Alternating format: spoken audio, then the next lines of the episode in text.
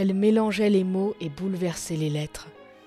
Et comme elle savait élever le débat, elle parvenait toujours à mettre ses phrases sans déçu debout.